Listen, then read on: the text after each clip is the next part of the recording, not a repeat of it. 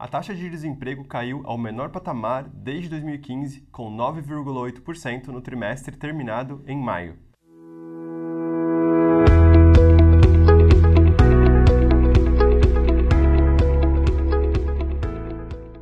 Olá, eu me chamo Antônio, sou analista econômico e hoje vou comentar sobre o mercado de trabalho brasileiro. A Pesquisa Nacional por Amostra de Domicílios, a PNAD, divulgada ontem pelo IBGE, é que trata das informações de emprego e renda.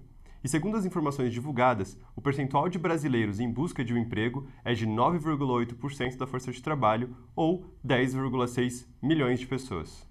Porém, mesmo que o número de desempregados ainda seja elevado, a quantidade de pessoas ocupadas já é maior que no período pré-pandemia.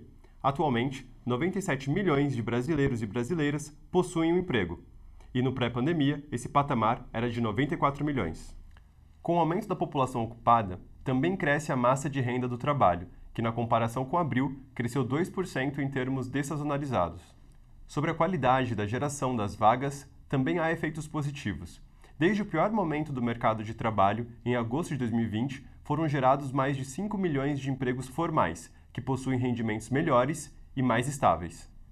Neste sentido, a melhora do mercado de trabalho cria também uma percepção positiva para o consumo no curto prazo. Para o segundo trimestre deste ano, esperamos crescimento de 0,4% em relação ao primeiro trimestre e 1,6% para o crescimento do ano de 2022. Para 2023, por outro lado, esperamos que o PIB cresça 0,3% e para o desemprego total, esperamos que a taxa feche 2022 em 10% e em 2023 em 11%, devido ao crescimento menor do ano. Por hoje é isso. Se gostou, curta e comente. Até mais!